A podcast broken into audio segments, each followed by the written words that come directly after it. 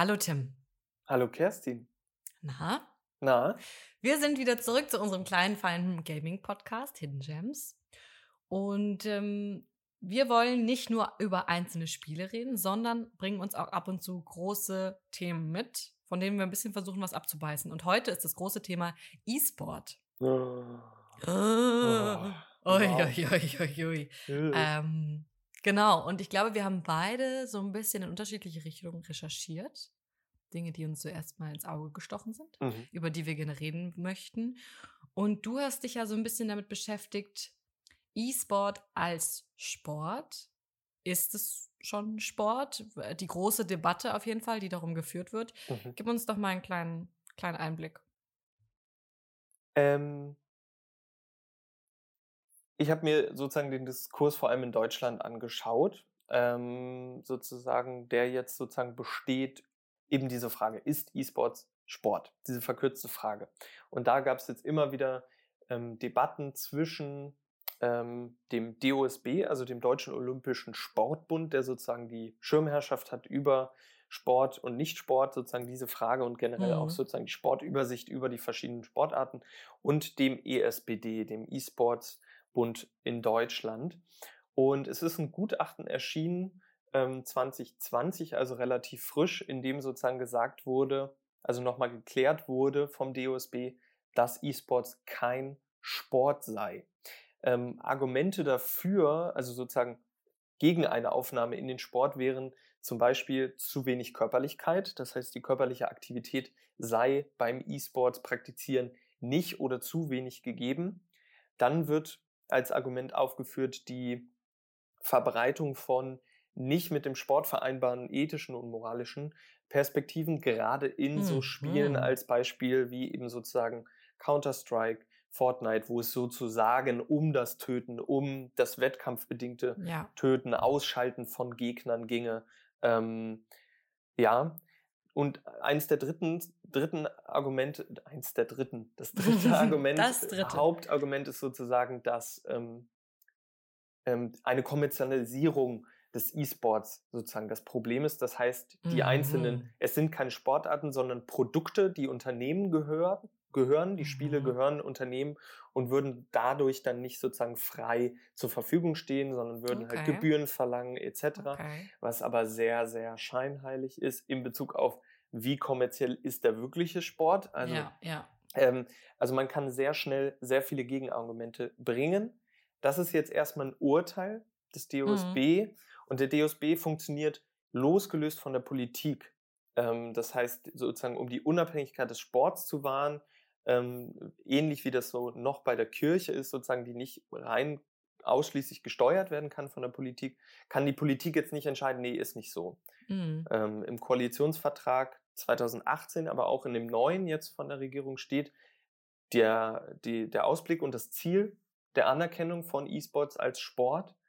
Ähm, und es geht da vor allen Dingen eben nicht nur um diese Definition, Mhm. sondern das, was damit zusammenhängt, nämlich dass E-Sport-Vereine zum Beispiel eine Gemeinnützigkeit ähm, haben können, was jetzt Mhm. nicht der Fall ist, dadurch, dass sie nicht ähm, unter das Sportgesetz fallen und dadurch eben steuerliche Vergünstigungen, Fördertöpfe und generelle ähm, einfach Anerkennung sozusagen erhalten und was viele, viele Vorteile, strukturelle Vorteile für überhaupt das, die Verbreitung und das Existieren von solchen Vereinen eben gibt, die Existenzgrundlage vielleicht sogar. Also es geht in dieser Debatte eigentlich eher darum, eine Gemeinnützigkeit anerkennbar zu machen, um Vereine, E-Sport-Vereine überhaupt, über eine E-Sport-Vereinslandschaft überhaupt erblühen zu lassen, so ein bisschen. Mhm. Da geht's so, das ist so ein bisschen der Ausgangspunkt. Ja, also Ja. den E-Sport quasi in die Breitenkultur zu kriegen und nicht zu Mhm. sagen, das ist nur was, was in Profiligen gespielt wird. Mhm. Das wird es ja so oder so. Ob es als Sport anerkannt wird oder nicht, da werden, keine Ahnung, zwei Millionen Euro, Dollar, wie auch immer, Preisgelder rausgeballert. Ne? Mhm. Also es ist ja einfach, ähm, es ist ein großes Ding, es ist auch ein großer Markt. Mhm. Aber zu sagen, nee, E-Sport ist eben nicht nur, was da oben passiert, sondern auch was, was in unserer Kultur anerkannt wird. Darum geht es so ein bisschen, habe ich recht? Eben genau, es geht nicht darum, ja. jetzt zu sagen, gut, okay, das ist jetzt, das ist jetzt eine sportliche Aktivität unbedingt, ähm, mhm. weil man in der Gegenfrage natürlich einige Sportarten, es gibt, was ist diese körperliche Betätigung? Es gibt, es gibt Sportarten, die auch sehr, sehr reduziert körperliche Tätigkeit. Auch Schach ist an, anerkannt als Sport? Nee, ja. das ist, das habe ich nochmal recherchiert, nämlich 2013 wurde aufgrund dieser, genau dieser Argumentation ah, dem ja. Schach den, der Sport aberkannt. Ähm, aberkannt Ach, sozusagen. Wie schmerzhaft. Ja, ne, das ist, das wäre so ein Gegenbeispiel, aber ich, ich also dieses Argument ist sehr, sehr dünn weil es mhm. ja auch mhm. um geistige, kognitive Fähigkeiten äh, geht, soziale Fähigkeiten, die geschult werden, weil es ja in Vereinskulturen nicht nur darum, also gerade darum geht, irgendwie, dass Menschen zusammenkommen, um etwas zu mhm. spielen, um etwas zu lernen, um besser zu werden. Ähm, natürlich geht das auch pandemiebedingt online, natürlich, aber es geht um eine Vereinskultur, um eine Interaktionskultur.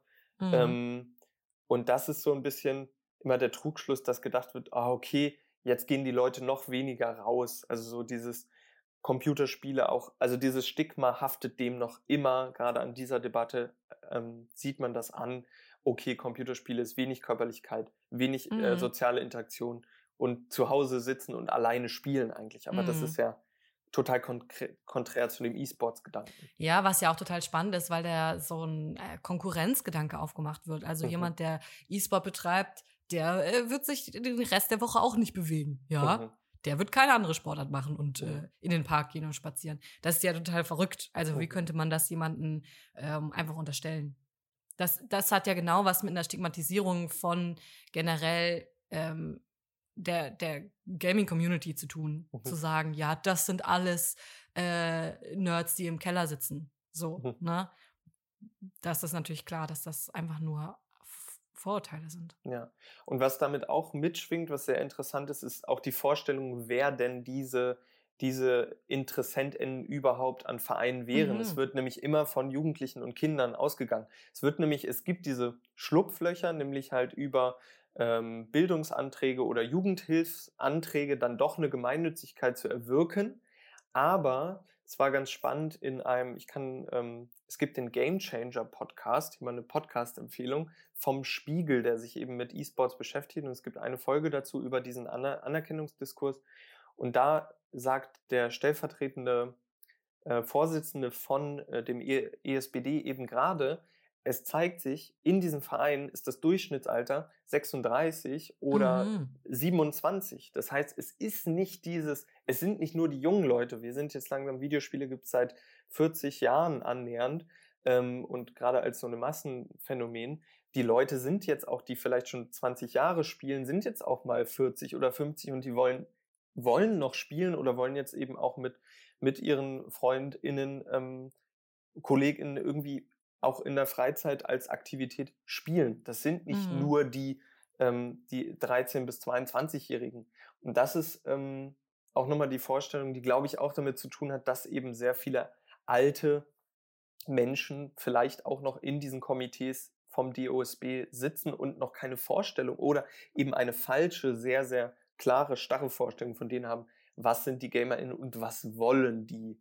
Ja. So diese GamerInnen. Genau. Und abgesehen davon, wenn wir jetzt sagen, oh nein, die armen Kinder und Jugendlichen müssen beschützt werden, dann denke ich mir, ja, aber die spielen sowieso zu Hause. Ja.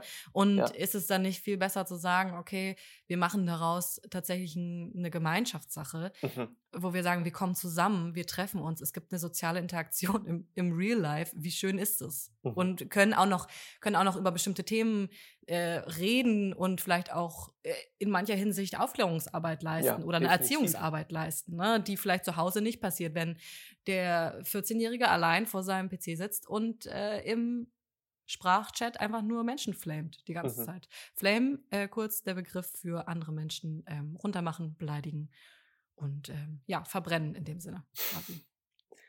Ja, das so mhm. ein bisschen zu, zu dieser Debatte sozusagen, die damit mitschwingt, was dazu geführt hat, dass es im Vergleich in anderen Ländern, gerade im skandinavischen Bereich, also Dänemark, Schweden, Norwegen, die Niederlande, Amerika oder eben Länder wie Südkorea, wo sozusagen ja auch E-SportlerInnen als Rockstars und Popstars gefeiert werden, also Absolut. mit Preisgeldern überschüttet werden, aber auch eben als Vorbilder äh, vieler Menschen gelten.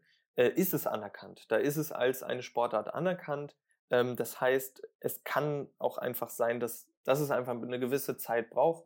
Ähm, langer Tropfen, nee, steter Tropfen hüllt den Stein. Mhm. Ähm, genau, es ist wieder eine Strukturkritik und die Frage, wann, wann sich das sozusagen ändert.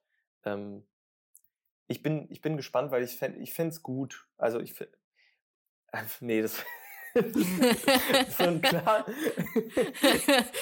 so ist es. Ich finde es gut. Ja, so, ja, nee, es ist so ein sehr plattes, wäre total. Ich finde ich finde es interessant. Ich finde die Debatte auch interessant, Mhm. äh, weil es eben so ein bisschen Sachen auf, aufwirft und Fragen aufwirft, wer das entscheidet und wer das mitentscheidet äh, und was das beinhaltet. Und dass es eben vornehmlich um die Anerkennung einfach der Ja. Arbeit geht und dass überhaupt sozusagen solche Engagements möglich sind und nicht, nicht gefährdend ist, weil es gibt Mhm. schon über 60 Vereine, gibt es ja schon. So. Ja. Und was wäre, wenn das jetzt nochmal die Hürden ähm, einfach abgebaut werden? Ja. Guckst du eigentlich selber irgendeinen E-Sport oder hast du mal welchen geguckt? Gar nicht. Gar also nicht. das ist ein, nee, einfach das Mhm. ist, ähm, ich habe mich das auch im, in Vorbereitung auf die Folge gefragt, warum das so ist und ich glaube, es ist einfach ähm, großes Interesse am selber Spielen und tatsächlich auch die Spielauswahl. Also es sind ja Mhm. häufig Multiplayer-Spiele und ich bin ein großer Singleplayer-Freund, ich spiele viele Spiele eigentlich fast ausschließlich alleine. Zu, zusätzlich kommt noch, dass viele E-Sports-Spiele eben auch Computerspiele sind, äh, also Mhm. auf dem PC angesiedelt sind. Nicht alle, also es gibt auch FIFA etc., auch Konsolenspiele, aber ich bin eher der Consolero. Mhm. Ähm, das hängt damit so ein bisschen zusammen, also dass sozusagen die Interessen oder das, was gespielt ist, einfach nicht das ist, was ich eh spiele, wo ich dann sagen kann, okay, das ist interessant. Ähm, ja, und es ist auch, nee, es ist, äh, ich finde dieses interessant, Leuten bei einer Passion zuzugucken und äh, Leute, die es sehr gut können, aber nee, mache ich nicht. Du Hm. schaust ja sehr viel und Ich- sehr gerne. Also ich habe äh, eine Zeit lang tatsächlich Counter-Strike, Global Offensive, Ah, äh, eine Weile geguckt, aber nicht im krassen E-Sport-Bereich, sondern mehr so in kleineren Teams, die ich einfach sympathisch fand. Mhm. Und äh, ja, seit einem Jahr bin ich ja in die League of Legends-Szene eingestiegen. Mhm. Spiel selbst und äh, habe da auch unter anderem jetzt die Weltmeisterschaft letztes Jahr verfolgt. Und das ist, habe ich mich auch gefragt, warum finde ich das so spannend? Warum gucke ich das gerne? Und für mich ist das einfach nochmal ein anderes Niveau, dieses, das Spiel auch mitzukriegen. Also du kriegst diese nochmal ganz andere Strategien, Einsicht, so, ne? Oder auch einfach einen anderen Skill-Level, der einfach auch teilweise Spaß macht zu sehen Mhm. dass Menschen dieses Spiel so gut beherrschen. Gerade bei ähm, League of Legends ist es ja so, dass wenn du selber spielst, du kommst, das ist ein MOBA, also ein Multiplayer Online Battle Arena Spiel, ja. Mhm. Das heißt, du kommst in ein Team mit vier anderen Menschen gegen ein anderes Team von fünf Menschen in eine ähm, Arena, die ist immer die gleiche. Es gibt drei verschiedene Wege, die man runterlaufen kann und jeder hat eine gewisse Position zugeschrieben. Und auf diesen Wegen, auf den Lanes, ja, trifft man sich und battelt gegeneinander. Dann gibt's noch verschiedene Objectives auf der, auf der Karte, die versucht werden, ähm, für das eigene Team zu gewinnen. Und dann am Ende muss quasi das Lager der anderen überrannt werden, zerstört werden. So, Mhm. das ist so der, die Prämisse von, von League, ganz runtergedampft. Mhm. Und wenn du bist also, auch wenn du alleine spielst, quasi mit anderen zufälligen Menschen im Team. Und das kann wahnsinnig frustrierend sein. Mhm. Äh, vor allem, wenn du versuchst, das ähm, Rank zu spielen, also wenn du versuchst, quasi ein bisschen zu klettern und zu zeigen, ah, das ist mein Skill, ich bin jetzt auf diesem Rang aufgestiegen und dann spielst du mit Menschen, die das Spiel zum Beispiel nicht verstanden haben oder die einfach kein Teamplayer sind. Mhm. Das kann sehr frustrierend sein. Aber gerade dann zu sehen, wie, wie Profiteams, die natürlich wahnsinnig eingespielt sind, die schon sehr lange und sehr viel miteinander gespielt haben, anders kommunizieren und Taktiken haben und so, das ist, das ist einfach manchmal ziemlich cool zuzugucken. Mhm. Und ähm, finde ich mega spannend. Ich habe aber letzt oder festgestellt, während ich die Weltmeisterschaft geguckt habe, dass es mich auch gerade bei League und auch bei anderen E-Sports, dass mir, dass mich was stört. Und ich habe mich Mhm. gefragt, okay, wa- was stört mich da eigentlich dran? Und dann habe ich so gemerkt, ja, dass da einfach nur Männer zu sehen sind. Die Mhm. ganze Zeit. Also Es gibt im, im, der deutschen, im deutschen KommentatorInnen-Team gibt es eine Frau tatsächlich, Mhm. die so regelmäßig kommentiert. Und ansonsten sind es alles Dudes. Mhm. So. Und das hat mich, sobald mir das wirklich bewusst geworden ist, hat es mich richtig angekotzt, ehrlich Mhm. gesagt. Und ähm, da sind wir wieder, wir haben eben schon mal kurz angesprochen, strukturelles Problem. Das Sexismus ist auf jeden Fall ein sehr, sehr großes, großes Mhm. Mhm. Thema im E-Sport und äh, generell in der Gaming-Community. Also ich habe mich da so ein bisschen eingegraben in der Recherche und Mhm. gemerkt, wow, Hardcore, ja, das ist, das ist ein richtig, richtig großes Strukturproblem, was wir da haben. Definitiv. Und gerade bei so, ähm, ähm, also es berührt sich ja immer so, so Let's, Let's Player in Streamer in E-Sport ist sozusagen, E-Sport ist ja auch gerade durch, durch die letzten Jahre, wo die Plattform Twitch eben immer, immer größer geworden ist, wo, wo sich eben viel, ähm, also viel tummelt, aber eben auch viele SpielerInnen, GamerInnen. Ja, und gerade auf Twitch gibt's ja diese, die Kultur dessen, dass eben viele Menschen dadurch, dass man eben zuschauen kann, einfach, man kann einfach reinskippen in einen Livestream und es gibt eben in den meisten Fällen eben, sind die StreamerInnen alleine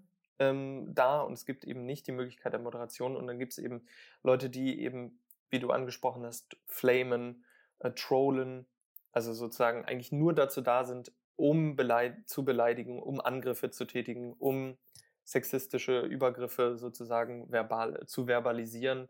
Ähm, und das ist wirklich auch, auch glaube ich, ein Hintergrund, warum ich so ungern, glaube ich, auf Twitch unterwegs bin, weil ich so Mhm. das Gefühl habe, dass da so eine Mentalität, dass hier kann man also vieles tun, Ja. das ähm, immer noch eine, eine, eine Sache ist, die Twitch auch als Moderationsplattform nicht so richtig in den Griff kriegt, das zu, Mhm. äh, zu moderieren, weil das ist eigentlich voll wichtig. Ja.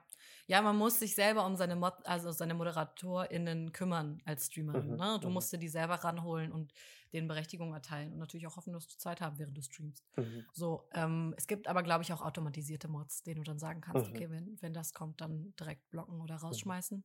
Gut, das ist eine Sache, aber ähm, das wird natürlich nicht nur auf Twitch verbreitet, sondern wenn, ich habe so ein bisschen auf YouTube gesucht nach League und äh, Frauen, wo sind die Frauen im League äh, E-Sport und dann kommen dir so drei, vier, fünf Videos mit ziemlich hohen Klickzahlen, die dir dann sagen, ja, Frauen sind einfach nicht gut genug. Also ich habe mal nachgeguckt in den Turnierregeln, die sind zugelassen, aber es gibt die einfach nicht, die so gut genug sind und deswegen spielen die da nicht mit. So, Mhm. es gab mal ein, ein chinesisches äh, League E-Sport-Team und das wurde nach 10 Minuten Spielzeit so zerstört. Die waren einfach schlechter. Wo du so denkst, nee. Nee, und das glaube ich nämlich nicht, mein Freund, und du hast es, glaube ich, nicht verstanden. Ähm, bitte hör auf, Content zu produzieren. Mhm. Bitte, bitte, bitte, weil deine Meinung äh, ist einfach Bullshit. Mhm. So. Mhm. Und das ist wirklich spannend, wie, wie verbreitet diese, dieser Gedanke noch ist von, ja, wenn Frauen genauso gut wären in den Spielen, dann wären sie ja da. Mhm. Und weil sie es halt nicht sind, sehen wir halt nur Männer. Und das ist auch entspannter. Und ja, es gibt ja auch äh, Only Female Teams quasi, ne, wo Mhm. dann nur Frauen besetzt werden und die können ja dann ihre Turniere spielen. Mhm. Also wieder so eine Trennung von, es gibt Frauen und es gibt normal und es gibt die Menschen so. Mhm. Und also wie viele, wie vielen Aussagen man da begegnet, wie, wie festgefahren diese Meinung noch ist, das ist, das ist echt, das macht einen ganz schön traurig, wie Ja. das so dazugehört. Ja, voll. Also, also wie das entweder sehr, sehr aktiv sozusagen unterstrichen wird, nee, hier verändert sich nichts. So, also das ist auch, finde ich, gruselig, wenn da sozusagen dieser Content produziert wird, um das, um daran festzuhalten, aber auch sozusagen die fehlende Reflexion darüber, okay, gut, wir schauen uns mal um, wer ist in diesem Raum und wer ist sozusagen Teil entweder Kommentatorenteams, AusrichterInnen, der, der Leute, die hohe Preisgelder haben, die Sponsorenverträge kriegen, etc. Ähm, und das ist, glaube ich, also ist auch eine krasse Diskrepanz in dem Sinne, es spielen 50-50 ungefähr. Mhm. Also, aber in den, in den E-Sports-Ligen sind, ist es 95 zu 5 Prozent. Also es Mhm. ist so eine unglaubliche Diskrepanz, ähm, die eben auch, also die einfach die Strukturen eigentlich eine Gefährdung, also eine permanente Gefährdung nicht so nicht suggerieren, aber sozusagen ermö- also möglich lassen, dass man sozusagen stä- ständig darum äh, in jeder Streamrunde damit konfrontiert wird, Mhm. sozusagen das Verhältnis von meinem gelesenen Geschlecht ähm, und meiner Fähigkeit, etwas zu tun oder eben nicht zu können. Und das ist völlig, völliger Bullshit, ähm, mhm. definitiv.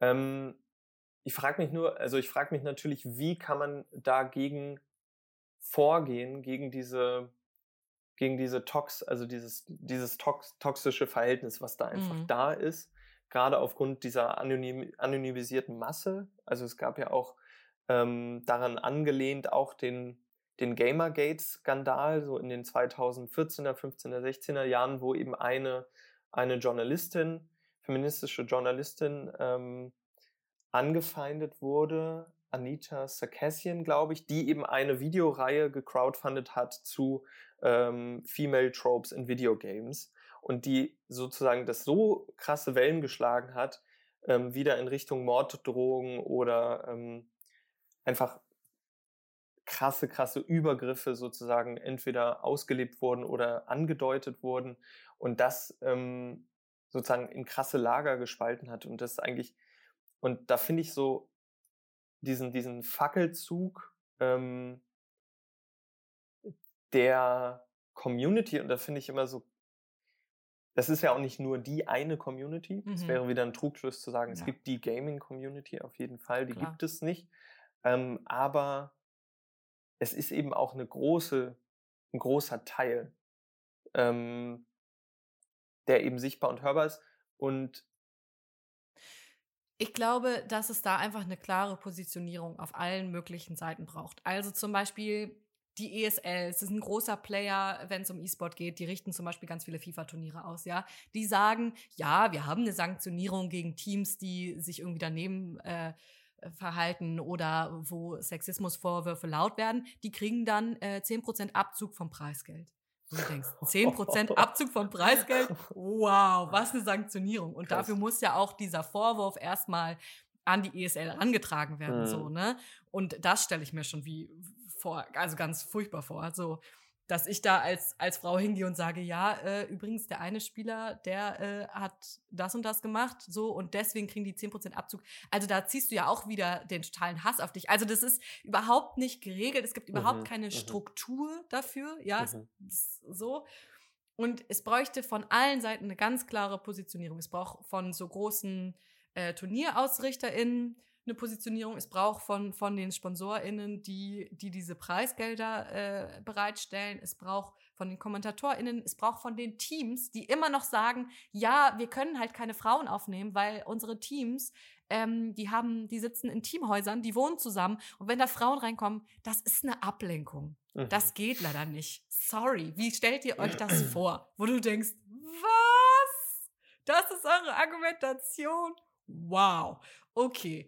So, und auch da braucht es dann äh, so dieses, also, äh, dass, dass alle sich nochmal darüber Gedanken machen, was da eigentlich drunter liegt für ein strukturelles Problem und, und dass da erstmal klar werden muss, das ist ein Problem mhm. und es ist ein Problem, was wir lösen wollen. Mhm. So.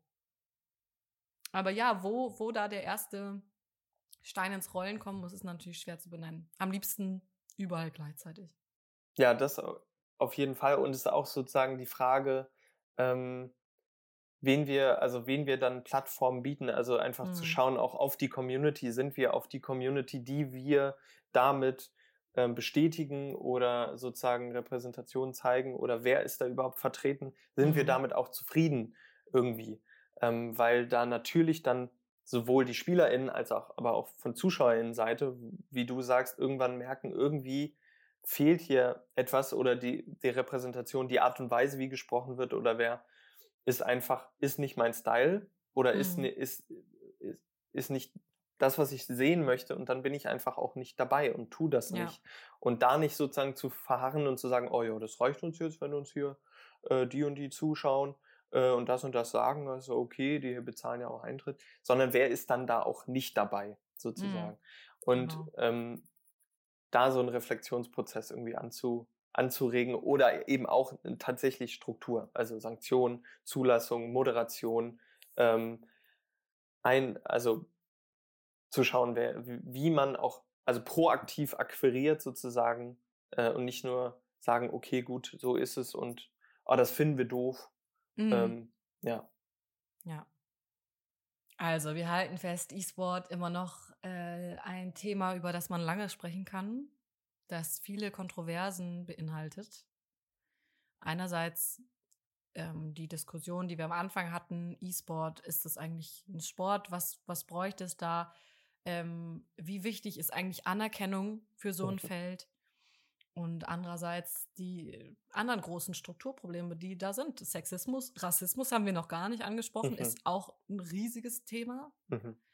Und ähm, ja, da muss E-Sport, aber auch generell die einzelnen Teile der, ich sag's nochmal in Anführungsstrichen, Gaming-Community dran arbeiten und mhm. ein Bewusstsein für entwickeln und mhm. ähm, viel stärker eben auch wenn wir sagen, es sind eben nicht alle, die flamen und die, die so auffallen und die so unangenehm sind, aber genau die rausstellen und immer wieder sagen, nee, das geht nicht. Mhm. Und dafür wirst du auch nicht belohnt, dass du das sagst. Und da wird nichts von, nichts Gutes von kommen, sondern nur, keine Ahnung, du wirst immer wieder gebannt, du wirst immer wieder rausgeworfen. Mhm. So.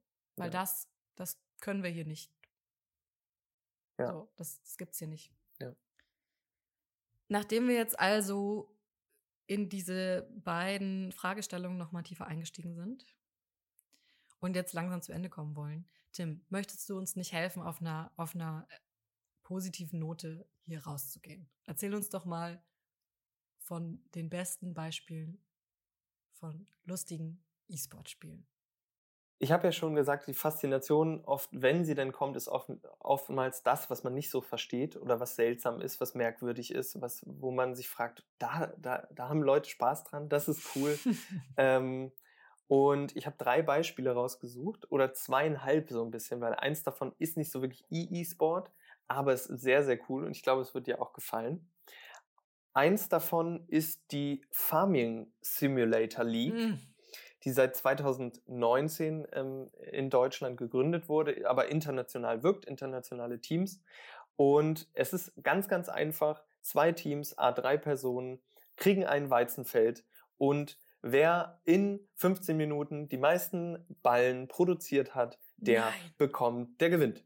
So, Was? es ist wirklich einfach dieses simple, ähm, hier, du hast ein Feld, das muss bestellt werden. Gib Gas, gib Gummi, hol, dein, hol deinen besten Mähdrescher raus und äh, takte okay. ähm, das richtig gut damit. Und es ist sehr, sehr witzig. Es, mhm. es ist sehr witzig, weil es wirklich, es gibt keinen anderen Modus in dem Spiel, wo kompetitiv mhm. gegeneinander gespielt wird, nur dieses Weizenfeld nur dreschen Weizenfeld. Wir treffen ähm, uns auf dem Weizenfeld. und es ist wirklich, es ist sehr, sehr amüsant. Mhm. Ähm, es ist auch so ein, genau, auch sehr, sehr deutsch. Eben der Landwirtschaftssimulator ist, ist eine der meistverkauftesten deutschen also international verkauften deutschen Spieleserien neben Anno, ähm, ist es wirklich phäno phänomenal. Es wirklich, mhm. macht sehr, sehr Spaß. Das zweite ist ähm, ein Spiel, wo man jetzt nicht sagt, okay, das ist jetzt so ein krasses Videospiel, das ist eigentlich ein Spiel, was aber online gespielt wird, nämlich GeoGuessr. Mhm. Kennst du das? Mhm. Bei GeoGuessr ist es so, man wird ah, auf, ah, doch, ähm, genau, man mhm. wird sozusagen äh, auf einen Punkt gesetzt über Google Maps an einem Punkt auf der Welt und man hat, glaube ich, äh, 60 Sekunden Zeit, um zu rauszufinden, wo man ist auf der Welt, auf der ganzen Welt. Und man muss dann sozusagen einen Punkt, ein Fähnchen setzen, wo bin ich auf der Welt. Und die mhm. Person, die am nächsten dran ist, die, ähm, die gewinnt. Und da gibt es auch über Reddit eine Liga, sozusagen, mhm. die in mehreren Staffeln ähm, aufgeführt wurde. Und es ist so spannend, es ist so cool. Ich habe mir auch eine, äh, eine Folge reingezogen und geschaut. Die Leute gucken sich dreimal um auf drei Schilder, sagen, oh ja, das ist eine Fichte, die ist ungefähr 15 Jahre alt. Und hier haben wir äh, an der Vorwahl und an dem Nummernschild und da, was bei dem Auto da äh, in der Windschutzscheibe für einen Sticker klebt, weiß mm. ich, ah ja, das ist Albany, Kanada, irgendwie an der 64. Ecke, äh, weil da war mal, äh, ach ja, die Wolke, die hängt auch halb schief. Mm. Es ist wirklich phänomenal Crazy. und gruselig. Ja. Weil ich mir so frage, okay, wow, es ist so ein bisschen Spionage, Agent-mäßig ah. so, so mhm. krass, die sitzen irgendwie zu Hause spielen den ganzen Tag Google Maps und kennen die Welt in- und auswendig. Ähm, aber sehr, sehr spannend, sehr mhm. faszinierend. Mhm. Und das letzte ist mhm. eben, wie gesagt, nicht E-Sport im E-Sport-Sinne, sondern ist eine Reality Competition Show. Mhm. Und sie trägt den Titel The Sims Sparked. Oho. Und in dieser Show, die vier, äh, vier Folgen lang ist, die in Koproduktion von BuzzFeed und EA produziert wurde, geht es darum, zwölf Sims-Fluencer, also InfluencerInnen aus dem Sims-Kosmos, Mhm. professionelle SIMS-SpielerInnen, da gibt es eine Menge. werden in vier äh, Teams eingeteilt, a drei Personen, und bekommen Aufgaben gestellt. Und es gibt immer einen Stylist, einen Buildist und einen Storyteller. Der Stylist kreiert die Mm. Charaktere, ähm, der Buildist baut die, äh, die Welt und das Haus und so weiter. Und das, der, die Storytellerin, erzählt eine Geschichte. Das klingt fantastisch. Und es wird so, die Teams treten äh, gegeneinander an sozusagen und versuchen natürlich die tollste, spannendste Geschichte zu erzählen. Im, Mhm. Si- in, mit den Möglichkeiten von The Sims. Und ich habe mir in den Trailer reingeschaut und ich werde es mir definitiv anschauen, weil das sieht super, super. Es ist in diesem Stil von diesen Cooking Competition Shows. Ähm, äh, natürlich ohne Kochen, nur mit Sims, äh, Well, aber halt so ja. in diesem Style. Und es ist so, oh, so der Trailer auch so ist oh, emotional und oh, bei mir ist gerade auch jemand äh, äh, verstorben und ich, ich fühle es voll und das, das also es, es ist total, es ist, glaube ich, unterhaltend und emotional involvierend wie kaum ein anderes. Sehr gut. Okay, da muss ich auf jeden Fall reinschauen. Das ist eine gute Empfehlung jetzt fürs Wochenende. Ja, Mhm. Genau, also es gibt, glaube ich, abseits von Counter-Strike, LOL ähm, und den großen, großen Fortnite-Turnieren, gibt es, glaube ich, viele, viele E-Sport-Nischen und ähm, total spannende Sachen da, Leuten zuzuschauen beim Spielen, im Gegeneinander antreten. Auf jeden Fall. Die gibt's. Gut, Tim. Gut, Dann würde ich sagen, wir haben alles zu E-Sport gesagt, was man sagen kann. Und ähm, beenden die Folge für heute. Ja, Ja? das machen wir. Und hören uns nächste Woche. Nicht sehen, keine ZuschauerInnen, HörerInnen, die äh, Die hören. Gut, und hören uns nächste Woche wieder. Ja? Richtig. Tschüss, Tim. Mach's gut, Kerstin. Tschüss.